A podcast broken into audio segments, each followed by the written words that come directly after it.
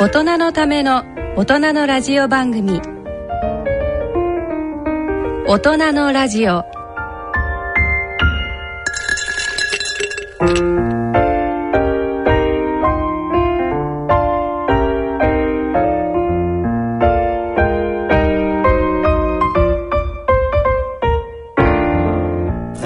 機嫌いかがですか？坪田和夫です、こんばんは、西澤邦弘です。こんばんは、久保田です。えー第一土曜日のこの時間はご機嫌が人類を救うと題してお送りします。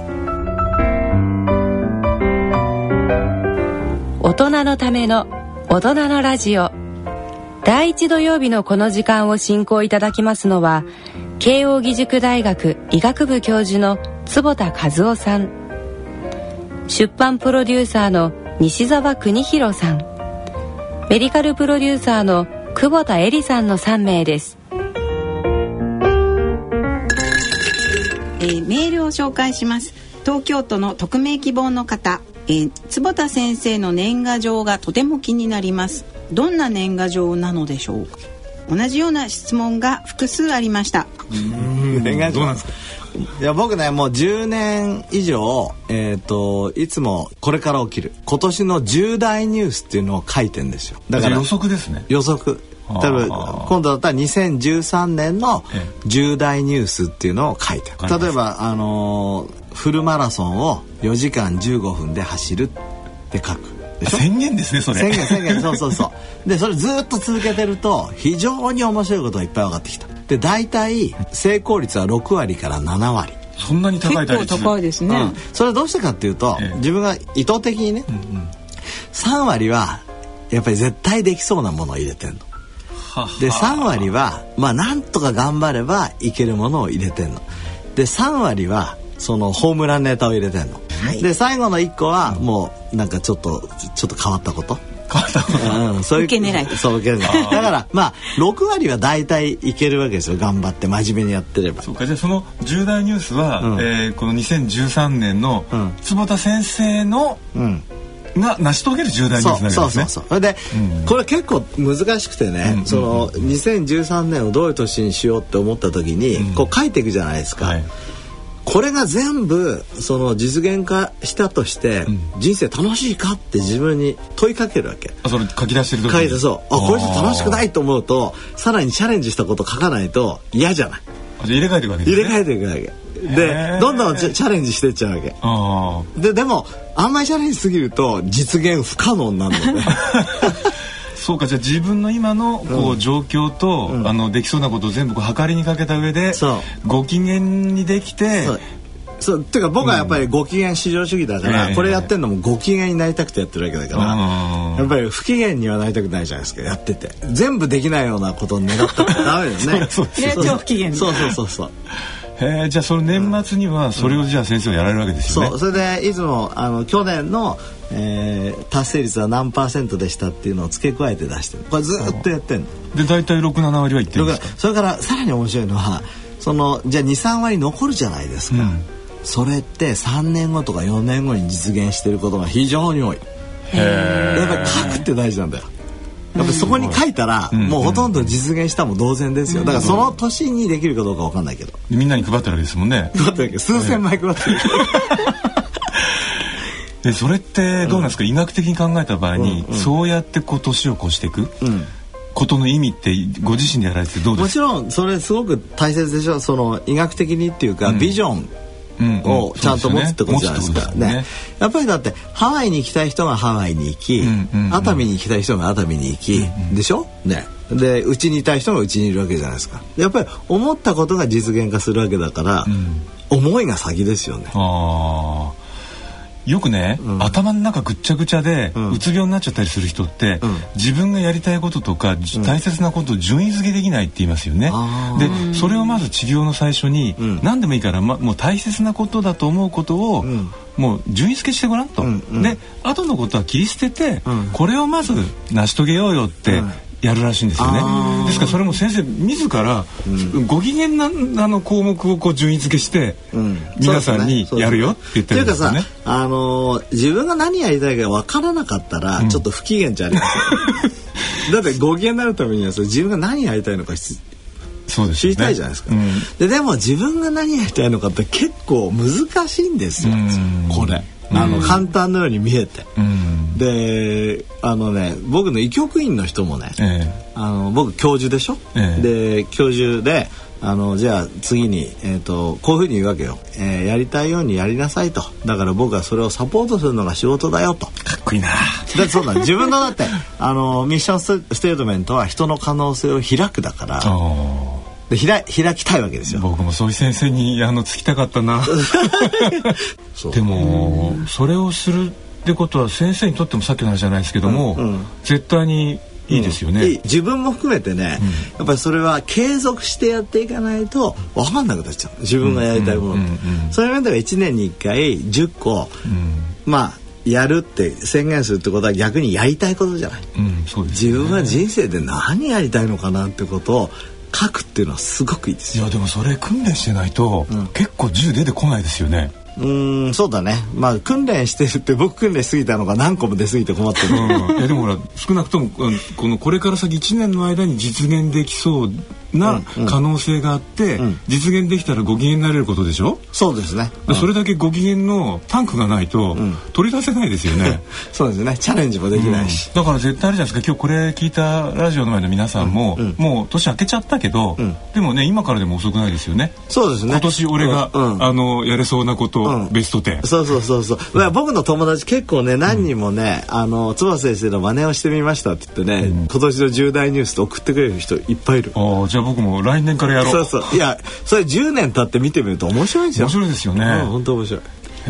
ということで年賀状ネタで盛り上がりました。が、ね、はい、はい、えっ、ー、と最初の土曜日ですので、はい、じゃあ10個書き出していただければと思います、はい、それでは大人のための大人のラジオ進めてまいります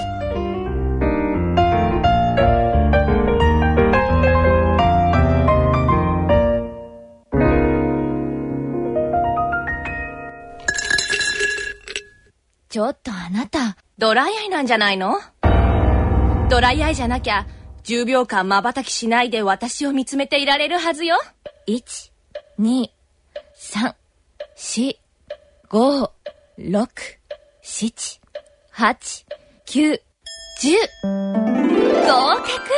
格疑ってごめんなさい。ドライアイなんかじゃない。残念ながら目を閉じてしまったあなた。ドライアイかもしれません。気になる方は眼科にご相談ください。大人のための大人のラジオ。健康医学のコーナーです。ここからのこのコーナーでは坪田和夫さんに医学の話題についてお話しいただきます。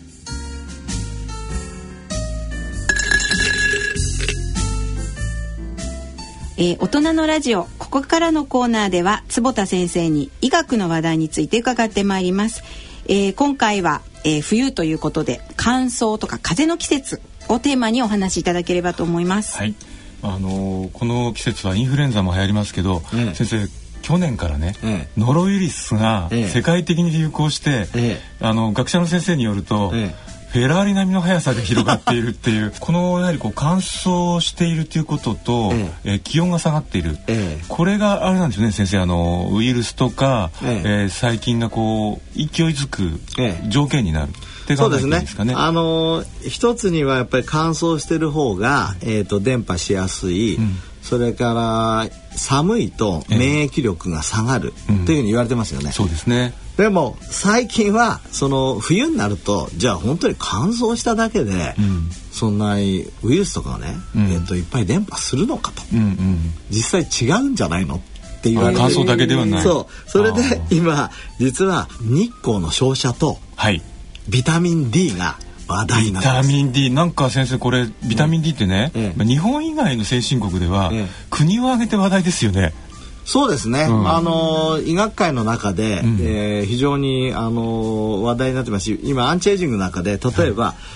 い、えー、サプリメントいっぱいあるじゃないですか、はい、なんか一つ取れって言われたら何を取るか例えば僕でもそうだけどビタミン D ですよ。そうですよね、ね、いや僕もそうで。うん、であとね子供たちに2年ぐらい前から冬になると、うん、ずっとビタミン D 取らしてるんですけど、うん、誰一人としてねあのインフルエンザも風邪にもなってないんですよここのとこ素晴らしい、素晴らしい。えちなみにワクチンは受けて？受けてないです、ええ、受けたくないっていうからじゃあビタミン D ぐらい飲めよって言って、なるほど。飲ましてるんですけどね。それはね、あの僕のアンチエイジングの、えー、専門の先生も、はい、ビタミン D を自分の患者様にね、えー、配り出してからね、はい、その予防接種を来る人が減っちゃった だか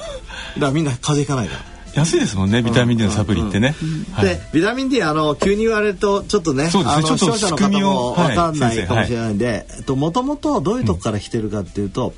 あの赤道直下のあったかいところにいる人っていうのはですねこれ風邪ひきにくいんですよ。それからうつ病にもなりにくい。ならない。それから免疫疾患にもなりにくい。ご機嫌ですね。ご機嫌なんですよ。はいでがんにもなりにくい、はい、やっぱり皮膚には日光いっぱい当たって紫外線当たるので、皮膚がんだけは多いんですが他のがんは圧倒的に少ないあでも逆にあのその赤道直下にいる方々って、うんうん、まさにそのえー、その紫外線の害から肌を守るために、うん、まさに黒くしてるわけそうそうですね。そうですね。そうしてるんだけど、うん、でもそれでもものすごい量当たるので、ビタミン D が高い。ところが、緯度が高くなれば高くなるほどうつ病も多い、はい、睡眠障害もちろん多い、うん、それからがんにもなりやすい、で免疫疾患も多いっていうことが分かってきて、まあ、いろいろな病気が増えていく緯度が高いっていうまあそれは疫学的データなんだけどじゃあ、はい、緯度が高いと何がある問題なのっていうと日射量が少ないと。はい、でどうもビタミン D だってことが分かってきて、うんうん、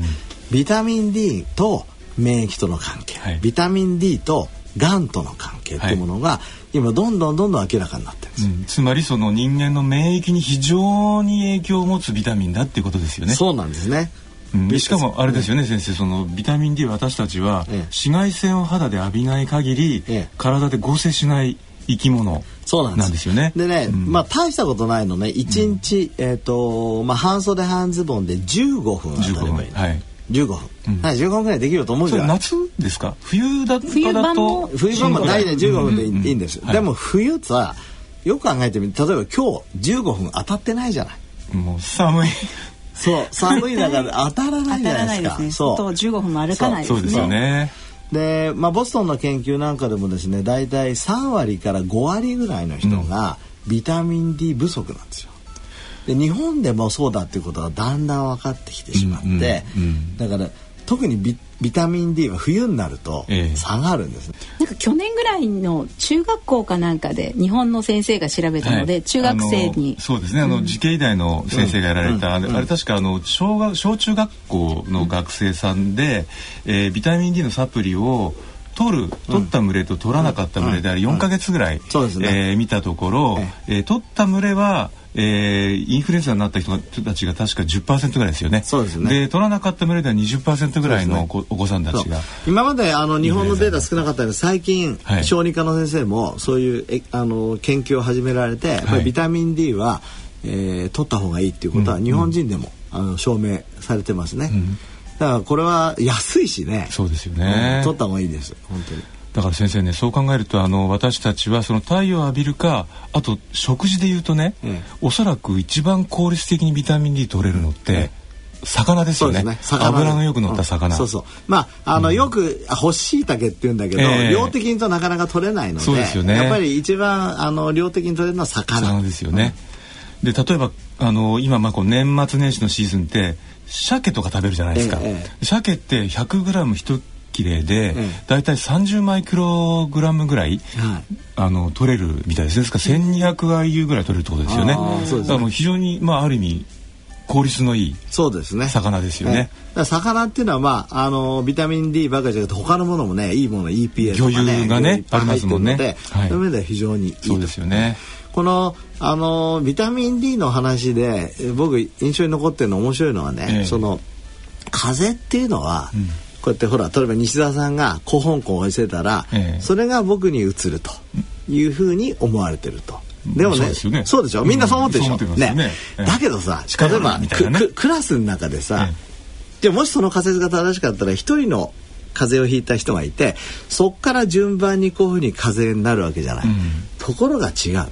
今冬になると、うん、日本全国面で。だから点からじゃなくて面でパッとこう風邪ひくわけですよみんな。そうですね。確かにこう、ぐわーって広がるわけじゃないですね。じゃないのよ。ええ、だから例えばクラスの中でも誰かからこう来るんじゃなくて、うん、ワンと風が来るわけ、うん、それはどうしてかっていうと結局免疫力が落ちるからだと。うんだからウイルスが原因なんだけど、うんうん、ウイルスがあっても平気な人がすごく多くて、うんうん、夏の間はビタミン D が結構多いから大丈夫で、下がると風邪をひくっていうのが今の一つの考え方。なるほど。じゃあ乾燥だけではなくてまさに実はそのビタミン D があったと。そう。であのほら先生あの、うん、緯度の高い地域に行くとね、うん、冬になると風邪はひくわインフルエンザがかかるわ。あとうつ病になるじゃないですか。であれなんですかイギリスの、ね、ある家庭にあの冬行ったらねこういうねでっかいねあの屋内で紫外線浴びるですね、ええ、ライトでの前で家族がみんなね、え、上半身裸になってこうやって浴びてんですよ。なんだっつったらいやだから太陽がないから、ィリップスが売ってるこのライ、うん、ランプを買って、うん、日光浴するんだと、それだから今あのー、紫外線だけじゃなくてブルーライトも一緒に浴びるっていうのが、今の流れなんですよ。そのうちぜひ、はい、あのゆっくりしたいと思うんですが、すね。はい、簡単に言えば我々はブルーライトによってサーカディアンリズム、うん、僕たちの体内時計がコントロールされてると。うん、と冬そのブルーライト当たらなくなると結局その体内時計がおかしくなっちゃうから昼間も起きてないけど夜も夜よく眠れない状態になると。ははじゃあそこで時計が崩れちゃうんですね。崩れてくる。当然崩れてくるんですよ、うん、だから紫外線だけじゃなくてブルーライトもよくあのうつ病の治療に昼間バーンとめちゃくちゃ明るい光を浴びるっていうのはあるじゃないですか、はい、あれって実はブルーライトなるほどね。じゃあ先生そう考えると、うん、また魚なんですけど、うん先月ですか、うん、あのネイチャーメディシンという雑誌にですね、うんうん、えー、お魚のその、うん、油成分を、うん、そのサーカディアンリズムが狂っちゃったネズミさんに取らしたらそれ有名元に戻ったと。あれぶったまげました僕。ねってことはだからそのお日様と同じような力を、まさにその免疫を高めるビタミン D もお魚持ってるし、その光を浴びないと調整できない、うん、あのサーカディアンリズムをコントロール力も持っているのが魚だってことですよね。あの、うん、あれは、えっ、ー、と EPA-DHA を取ってると崩した時に、うん、その影響が少なくなるんですよすごく。えーでそのモレキュラーメカニズムはまだよく分かってないところもあるんですけど、うん、だけど本当に一番重要なサーカディアンリズム、うん、これをねお魚のね魚がねお魚魚ごときったら怒られちゃうけどね、うん、それが直しちゃってすごくないですよね、だからやはりその世界でね二大長寿地食地域って日本とあと地中海沿岸地域、これみんな両方とも魚食の文化を持ってる地域なんですよ。すね、だからやっぱりそのタンパク源としてお肉ももちろん重要ですけどもしかしたらその正常な状態で長く生きるために、うん、やっぱ魚食を選んでいかないとそうですね。これはまあ EPADH オメガ3系という油ですけど、うんうん、実は脳って、はい結構油が多いんですよ、うんうん、すごくもう油だってあの脳のえ見たことある。なんかめちゃめちゃ白っぽくなって あれ結構油なのね、うん、であれの半分以上は EPA-DHA オメガ3ですか。だからすごく大切。いやすごいですね。ってことはやっぱりこう冬ね、うん、あのいろんな鍋にお魚入れて食べたり、まあ刺身は大好きだし、うん、日本人ってそもそもそういう食事をしてたらそ風邪とかインフルエンザにもかかりにくいし、うん、メンタルも強いし、そういう生活を送ってるってことですよね。そう。で、今までそのな昔から、えーと、体にいいと言われてることってあったじゃないですか、はい、例えば冬至の時にかぼちゃを食べましょう、うん、あれもビタミン C がいっぱい大切ですとかね。あとあのあれですよね、うん、ベータカロチンとかカロチノイドもいっぱい入ってますよね、そう入ってる、はい、だからそういうことがその今サイエンスとしてそれがどうしてよかったかっていうのは分かってきたっていうのはすごい面白いね。面白いですね、やっぱだから冬をこう元気で乗り越えるためにも個人の知恵はね、ちゃんとあの復活させた方が良さそうですよね。ね。だからあれですよね。そう考えるとその夏はサンスクリーン一生懸命して、美白に熱心でね、お魚食べない女性なんてやばいですよね。そうだからあの皮膚科の先生は、もうサンスクリーン命で、もう絶対に日焼けするな、うん、で確かにねあの日焼けはマイナスなんですね、皮膚にとっては。だけどその紫外線そう。紫外線を完全ブロックしてしまうっていうのはこれはマイナスなので、やっぱりほどほどやっぱり日焼けするっていうの。そうですよね、あと先生あの、うん、乾燥と、まあ、風の季節、うん、まあ、先生ドライアイの専門家でもありますけど、えー、まあ、実際乾いているっていう中で、うん、なんかそのアドバイスってありますか？この乾燥した季節を、目にとってとか、そうですね、やっぱりあの冬っていうのは乾燥して実際僕のところにもドライアイの患者様はね冬になると本当に増えるんですよ。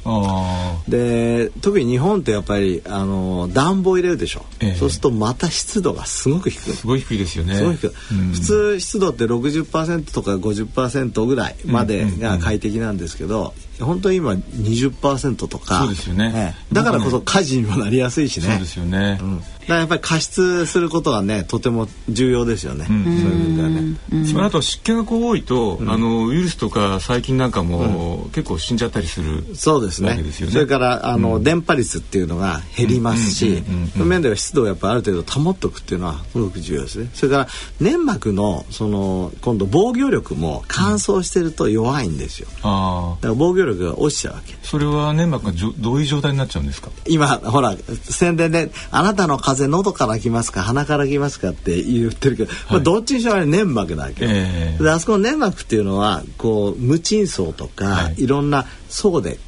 こう保護されてるまず。ぬるっとしたまずそうそう、はい、でそこに菌が来ても、そこそれがあれば流されていっちゃうんだけどそれがないと直接的に今度粘膜に当たる、でその粘膜には今度重毛っていうのが入ってて毛がね毛が入ってて、はいはい、い。らないものはどんどんどん流そうとするんだけど乾燥するとその重毛が動きません。動いてればそのすごくこう強い酸がいる胃の中に流し込んじゃってみんな殺しちゃうんですね。そういうことそういうこと、はいはいはい、そういうイメージ、うんうんうん、ところがそれがないとそくっつきます。滞在します。滞在するとウイルスとか菌は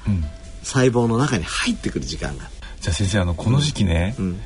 大体そうあのなんかの調査で読んだんですけど、うん、風邪をひいたって思うのって大体朝起きた時が多いって言うじゃないですか。うん、確かに。で、うん、夜って口ポカーンと開けて、あのいびっかいたして寝てる人多いですよね。ってことはもう超乾燥状態に 口の中とか喉がなっちゃうってやっぱ考えていいんですかね？そうですね。水分について言えばちょっと皆さんに一つね秘訣を、はい、とっておきの秘訣をお伝えしたいんだけど。それは知りたい。朝になると今乾燥してるっていうのもありましたけど、うん、もう一つね脱水になってんのねあ夜の間にあの汗でかいちゃう。そうだっておしっこも出るわけだしそう、ね、それから、えーと、8時間とか寝てたらその間、うん、お水を飲んでないわけじゃないですか。あと冬なんか先生あの毛布かぶってたりするから、うん、下手すると夏よりも汗かいてたり。そうそう。ありますね。ねそう,、そうで脱水になってるとね、風邪をひいたような感じになること多いんですよ。えなんでなんですか？それはだから脱水というそのものがなんとなくだるい感じになる、ね、柄っぽくなったりとかだるい感じに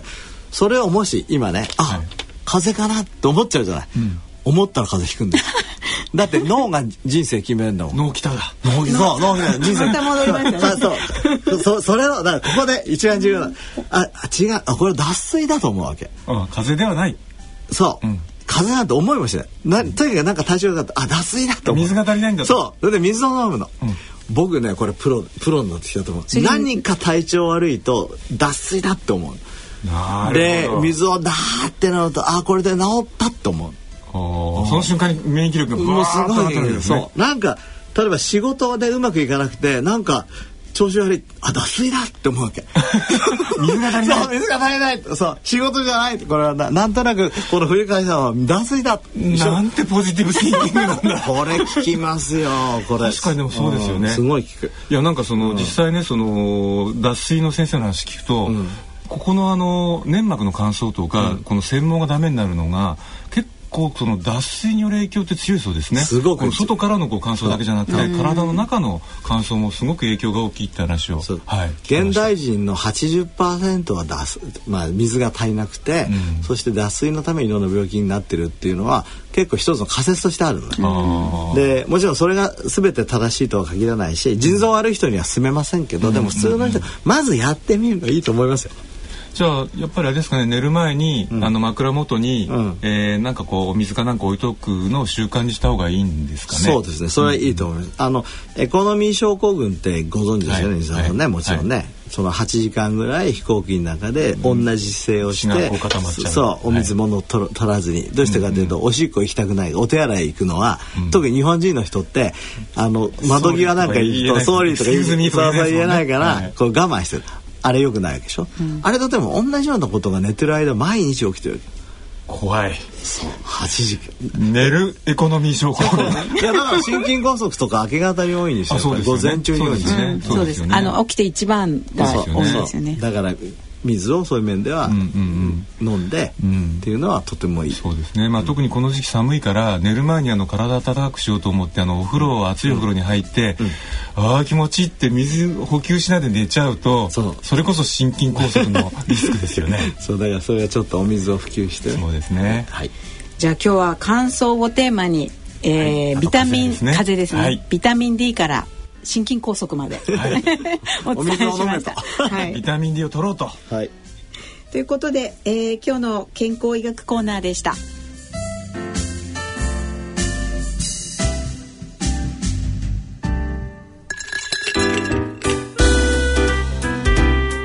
大人のための大人のラジオ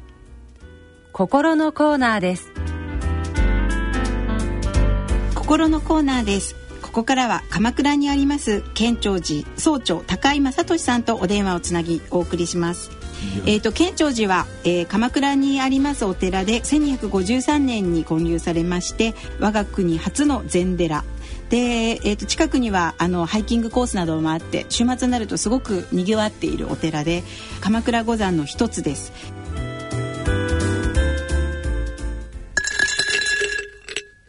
それではあの高井総長さんにお話を聞きたいと思います。えー、はいどうぞ。ポジティブサイコロジーではですね今あの幸せな人は長生きするっていうふうにまあ言われてるんですけども お坊さんってまあ一般の人から見るとつまんない人生を送ってるように見えるんですけどね。やっぱりだって だって厳しいところでね遊びもないしね映画も見るような感じもないしねスキーに行くわけじゃないし。だけどなんかニコニコされてて心が満ち足りてるようなそういうイメージですけどそれはこのイメージは正しいですか？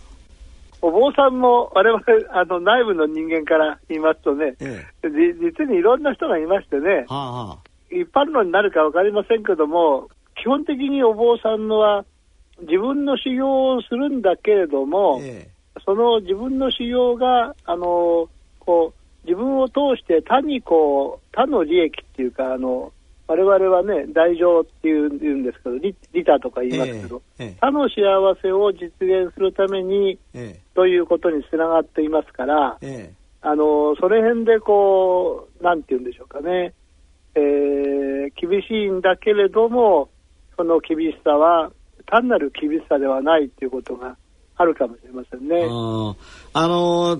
高井総長のところで僕もあの座禅を組ましていただいて、あの、はい少しお練習させていただきましたけど、ええ、まあ、え、座禅ねあの高井総長さんの、えー、県庁寺はこの日本の、えーと、禅のですねこの、まあ、最も中心ですよね、えーはい、そういう面ではその座禅っていうのはその心の平安とかとかどういうふうに捉えられてるんですか？えーと、座禅はあの、まあ、分かりやすく言うとあの自己コントロールですから、はいあのそういう意味でこう自分というものの存在を自分でこう捕まえると言いましょうか、はい、まああのもっと詳しく言うとゼロにしてしまうとかね、えー、そういうことになりますからあのそういう意味ではこうあの座禅をすることっていうのはとてもあの平安な状況に自分を持っていくことができますね。あの、えっ、ー、と、座禅っていうのはやはり、その今、今、普通に生きてる時は外に向いている注意を、やはり内側に向けるっていうふうに、まあ僕は捉えてたんですけど、そういう捉え方で正しいですか？あ、正しいです。あの、結局自分をコントロールするわけですから、自分というものの存在というものを自分で、こう、どう使っていくということを考えたら、あの自分というものが分からないとあのできませんからあのそういう意味ではそれでいいんだと思いますね。あのポジティブサイコロジーの中でもこの座禅って結構今そのすごく大切に思われてまして、まあ一つメディテーションというような言葉を使ってますけども、はい、えー、言ってみればその心のまあ体操とかストレッチとかそういうような位置づけなんですけどね、えーと、はい、ぜひまたあの高井総長にはここら辺はご教授いただいて たくさん勉強したいと実は思ってるんですがあの、えー、今あれですよね結構宗教体験とかいうことであのみな一般の方にもそういう教育的なプログラムをされているわけですよね。えあのもう割と積極的にですね。やっぱりあの今まであの皆さんがお寺を風景としてね、ええ、あの見ていただいてもうそれはありがたいんですけども、え、ただ風景じゃなくて中に入ってですね、ええ。ご自分が座禅をするとか写経をしてみるとかですね、そういうこう自分をその場に置いて自分で体験をしていくということがあのとても大事だっていうことを皆さんがどうも気づいてくれて今いるようですね。はあはあ、そうですね。あの、やはり、これから心がすごく大切だっていう時代の流れがあると思うんで、そういう面では、あの、高井総長の県庁寺さんとかの、まあ、存在意義はこれからますます大切になってきますね。えあのまあ、うちの県庁寺もですね、お隣の円覚寺さんも、そういう意味ではあの鎌倉は禅のメッカでもありますからね、ええ、あの皆さんがあの来ていただいて、まあ、あの座禅を体験できるような場所をたくさん作ってですね、ええ。えー、まあ、お寺体験をたくさんしてもらえるようになるととても我々は幸せだなと思ってますね。こちらも、あのありがとうございます。僕もまた行きたいんですけど、これ、毎週、日曜日とか、こう、決まった日にオープンされてるんでしたっけ？あの県庁寺はですね、ええ、毎週金曜日と土曜日の5時から6時まで、ええ。えー、初心者の方、もう初めての方をもちろんこれ朝ですよね。えいえ、残念な、うちはあの夕方なんです。あ、夕方でいいんですか？それでも僕は楽です。僕は楽ですか？じゃあ、ええ、夕方の5時から6時、金曜日と土曜日に、あの、オープンされてるということ？そうです。ああの、お隣の、お隣の円楽寺さんは毎朝、あの、やってますよ。あ、そうなんですか。はい。わかりました。そしたらご連絡させていただいて、どうぞ。今度ぜひ行かせていただきたいと思います。あの、えー、これラジオの昨日ね、皆さんもご興味のある方はぜひ、はい、えー、高井総長のもとに 座禅など、えー、ポジティブサイコロジーの一環として、えー、体験していただけたらと思います。はい、もうぜひお願いします。はい。えー、あのポジティブサイコロジー、えー、これまさにあの高井総長のえっ、ー、ともう本当に、えー、一番ねあの僕たちにお伝えあの願うところなんですがで最後になんか一つ皆さんになんか仏教界からのメッセージとか何かございますでしょうか？え、まあ、東日本大震災でですね我々宗教者もあのいろんな意味でその外に出て、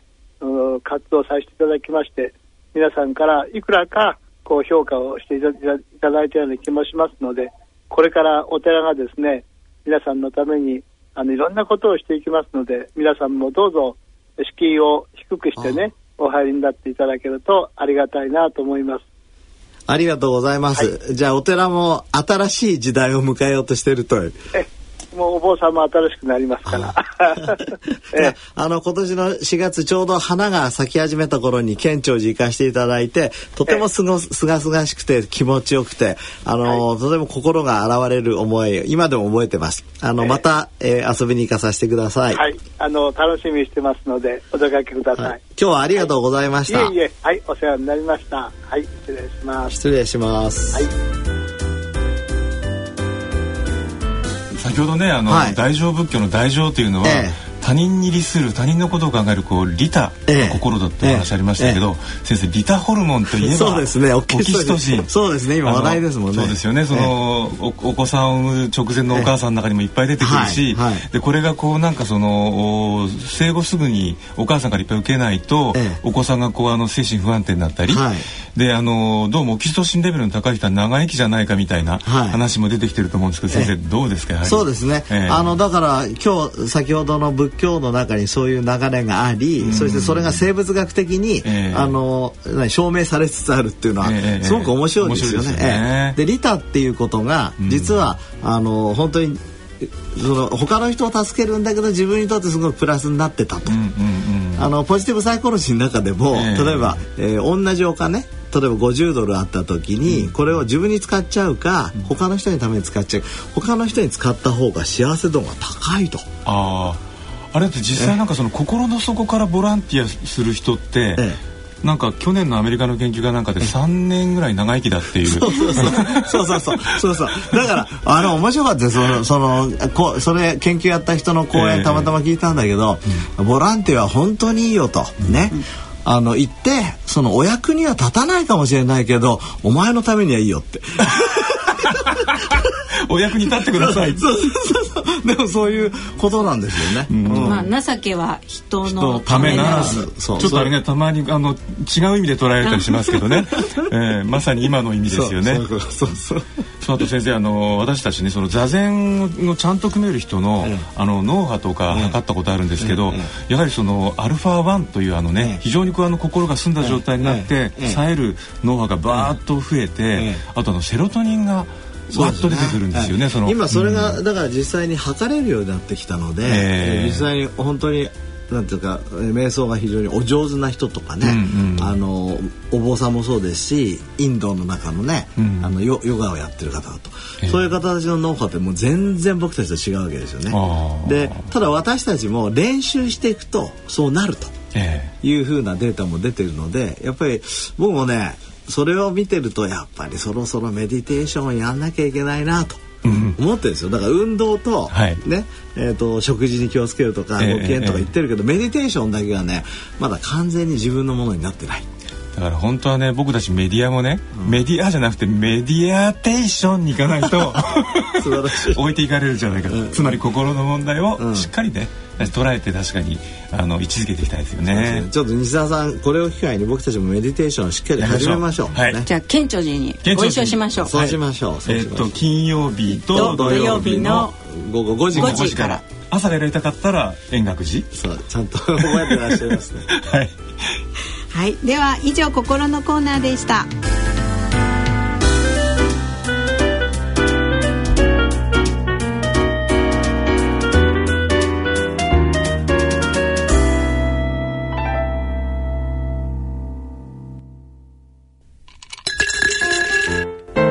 大人のための大人のラジオ。スポーツのコーナーです。えー、大人のスポーツのコーナーです。今日は日常生活が運動にと題してお送りします。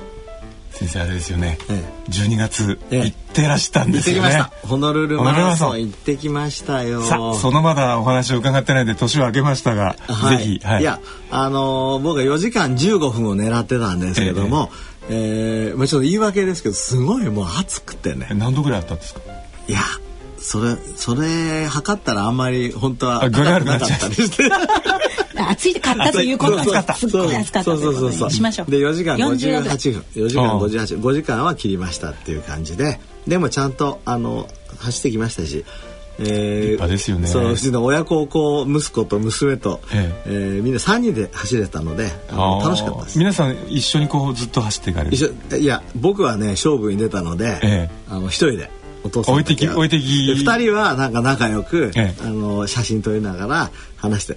僕は写真も撮らずに全く思い出もなく一生懸命走ったんだけど。だけどタイムはダメだった。子供たちが「お父様なんか写真もなくて寂しいねって言われちゃって。あらららら、ね、でもこう走り去っていくお父さんの写真ってあるじゃないですか。あのこう U ターンするとこですれ違ったりはしなかったんですか？しない全然しない。自分で撮るとかこうね。それもない。もうそれだけ 一生懸命1秒でも早くと思って。そうそれで4時間58分じゃしょうがないね。いやでもだって先生にお話伺ってたところだと、うん、前の日ホノルルに入って 寝たらそのまま次の朝走ってその夜一応まあ夜だけ過ごしたらまた次の朝帰ってくるという。そうそうそう。とてつもないスケジュールだったんですよね。次の日にまああのうちの息子は東京に帰り、ええ、僕はその後ちょっとアメリカに出張に行ったんですけどでもそうです。あの先生と一緒にお仕事をしているある方がですね、うん。先生今ホノルルにいるはずなのに、うん、この論文を読んでおけと言ってですね、うん、あの論文がいくつも送られてきたと。先生はホノルルで何をやってるんだろうって私にちょっと心配してました。それはねでも朝起きた時は必ず論文読むようにしてるマラソンの前だろうが。そういつでもやっぱりこの訓練ですよ、訓練ってじゃないでどうせストレッチするじゃないですか、えー、でストレッチする時時間が空くじゃない、えー、でそこを論文の時間に当ててるの。あストレッチしながら論文読まれるんですか？そういつもいつもだから毎日30分は論文読めてあであのこう、うん、走る時は本読まれるじゃないですかあのルームランナーで、うん、あれはまあ 4.5km パーアワー以上の時間ではなかなか本読めない。あ、うん、それ以上の時はそのいろいろ聞いたりとかビデオ見たりして、あと先生この間あの、そのルームランナーのところに台を設置されて、あのそこに PC を置いて今これは走りながらメールをしています。走ってないと歩いて。歩きながら まあ同じような。いやあのあれですよね。ラジオの前の皆さんにね、うん、一応お伝えしておいた方がいいと思うんですけどそもそもあの坪田先生のいらっしゃるあの慶應義塾大学の、うん、えー、創始者であられる、うん、あのね、福沢幸先生は、うん、まさにその運動をしながら、学問をされてらっしゃったんですよね。そうそれで絵が残ってるんですよね。写真ねあの先生いつも持たれてらっしゃいますもんね。あのお米はついてるんですよ。それちゃんと。あお米はついてるんですかそうですよあれ。あだって歩いてるだけじゃなくてジョギングマシンじゃない。そうですよね。あれでちゃんと後ろにちゃんと米付きがついてて。あの無駄にしてるわけじゃない。えじゃあ精米しつつの精米しつつ勉強しつつの勉強してる。素晴らしいんですよ。で、その精神をずっと受け継がれてらっしゃるという。そうです。でも精米的な何かはないですね。ああ、精米ね。ということで、ちょっと、えー、今日はですね、えー、今まで脳北。はい、あと、はい、マラソンの話題をこの間、ね、お話しして、はい、で今日はなんかニートなお話だって引きこもり野郎ですね。そうそうそう。これね ニート。違うんですよね。NEAT ノンエクササイズアクティビティオブサーモジェネシス。サーモジェネシスだからとにかく熱を産生するような動き。であの運動っていうとやっぱり体操着に着替えて、えー、と走ったりとかマラソンとかいうイメージがありますけど。大ごとなイメージですよね。そう。じゃなくて、はい、えー、本当に歩く階段を上がる、うんうん、赤ちゃんを抱く買い物に行く、はい、掃除をする。そう掃除をする、うん。うん、そういうもの全てがこのニートとつまり日常生活の中のちょっとした運動をニートと呼ぶと引きこもりのことではないということで。す、ね、そういうことです、はい、でこれが非常に重要だということが分かってきて、うんうんはい、だからニートっていうことを意識することも大事だ。自分がただ座ってるだけなのか、えー、ちゃんとそういうニートをしてるのか、はい、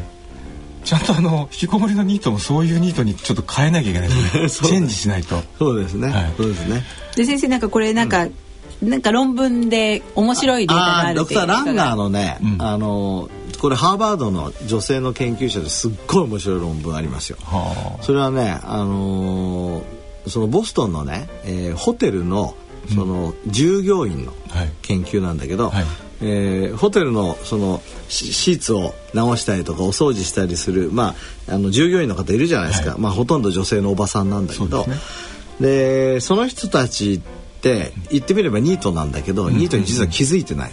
あそれだけのこう作業量があることに気が付いてないってことですね。でそのドクター・ランガーがですね、うん、えっ、ー、と9つのホテルに協力をお願いして、はい、4つのホテルには、うん、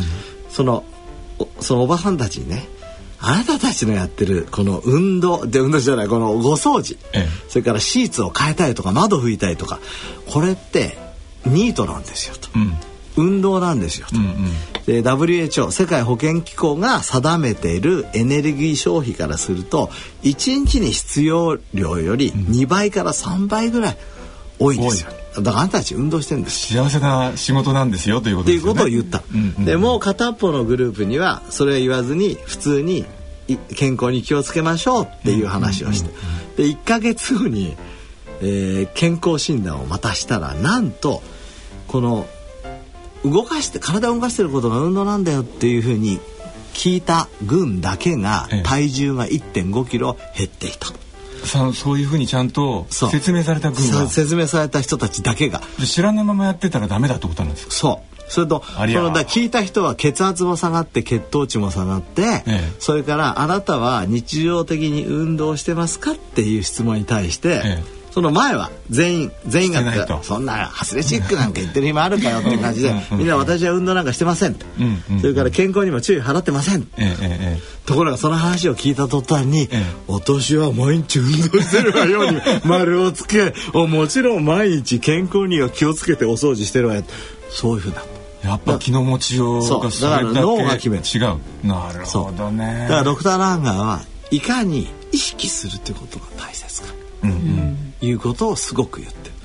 あれ実際ね僕たちも測ったことあるん。ですけど、あの筋トレする時にねこの筋電図っていうのをつけて、うん、こう同じこう腹筋やらせるん。ですよ、うん、で他のこと考えさせてやる時と、うん、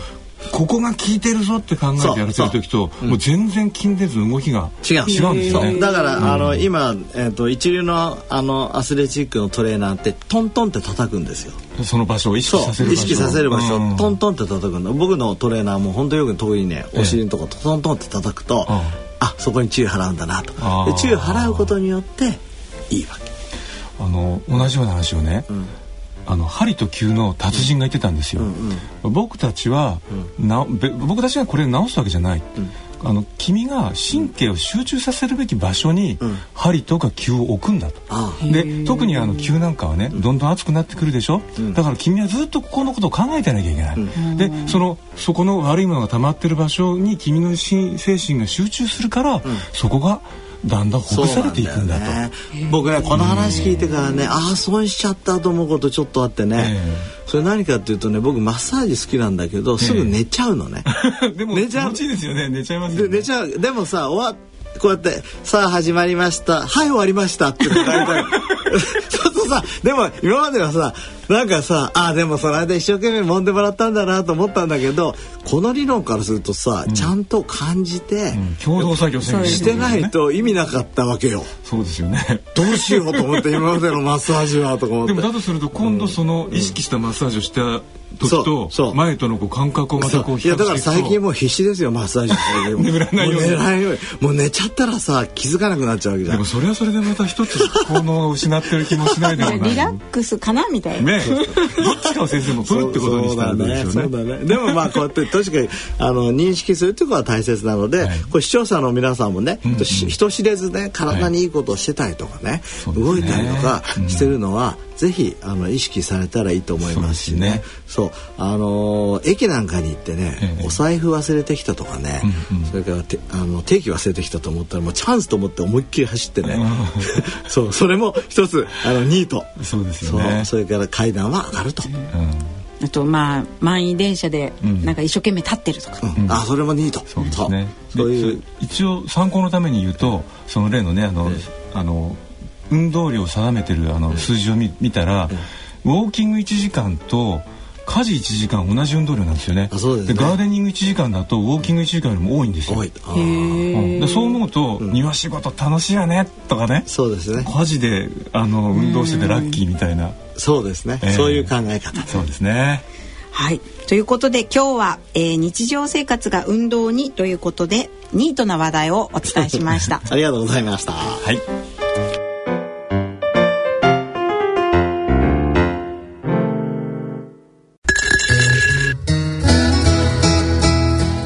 人のための大人のラジオ。坪田和夫のドライアイは病気ですのコーナーです。このコーナーは慶應義塾大学医学部教授の坪田和夫さんにお話しいただきます。今回は10秒まばたき我慢できますか？ドライアイの症状チェックと題してお送りします。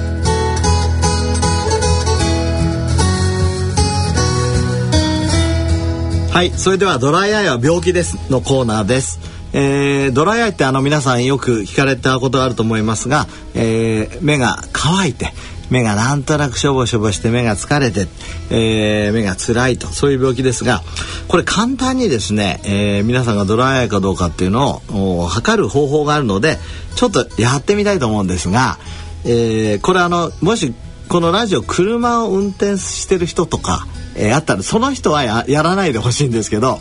えー、いいですか、えー、どういうことかって言いますとですね、えー、10秒間まばたきできますかという検査です。えー最初まずですね目を閉じていただきます。いいですか？みんな目を閉じてください。で僕が「はい」と言ったら目を開けます。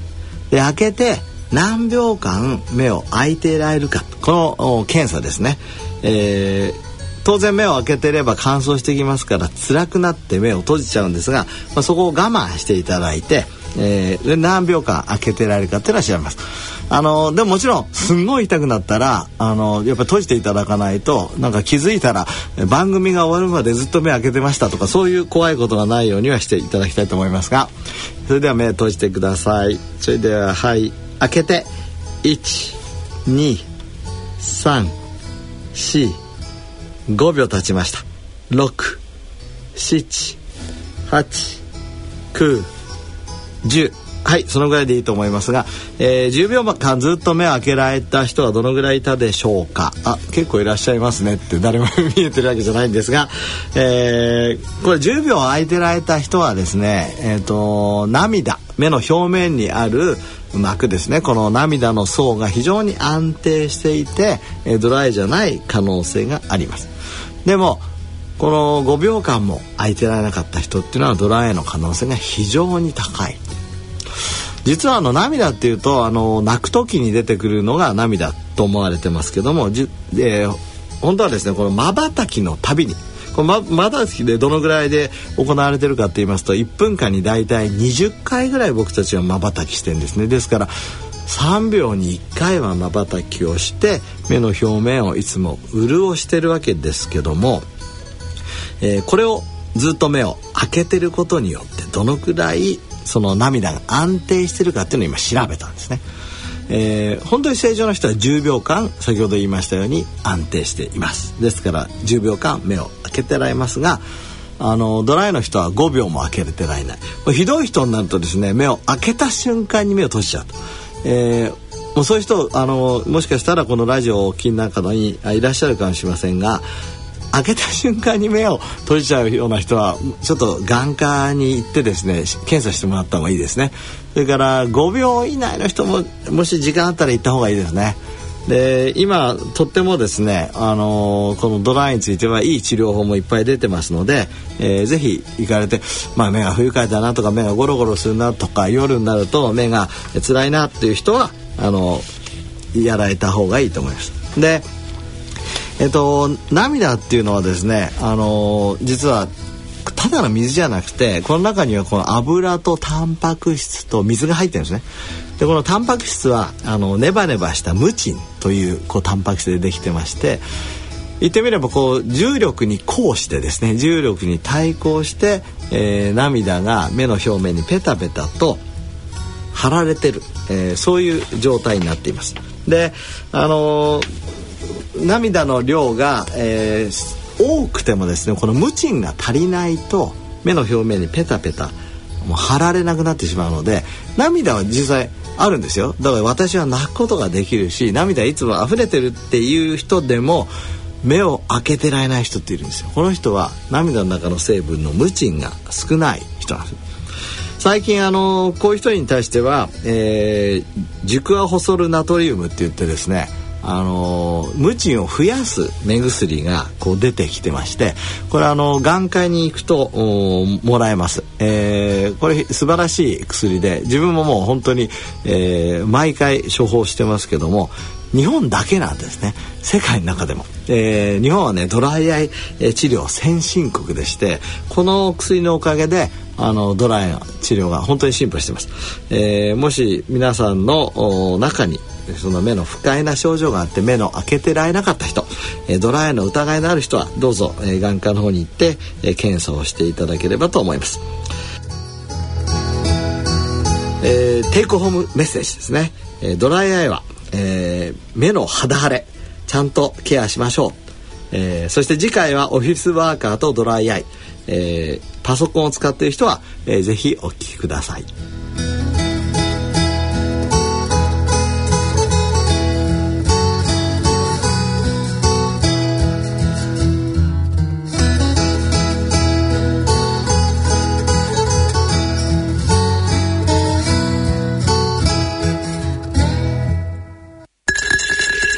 大人のための大人のラジオ。え今回の大人のラジオはいかがでしたか？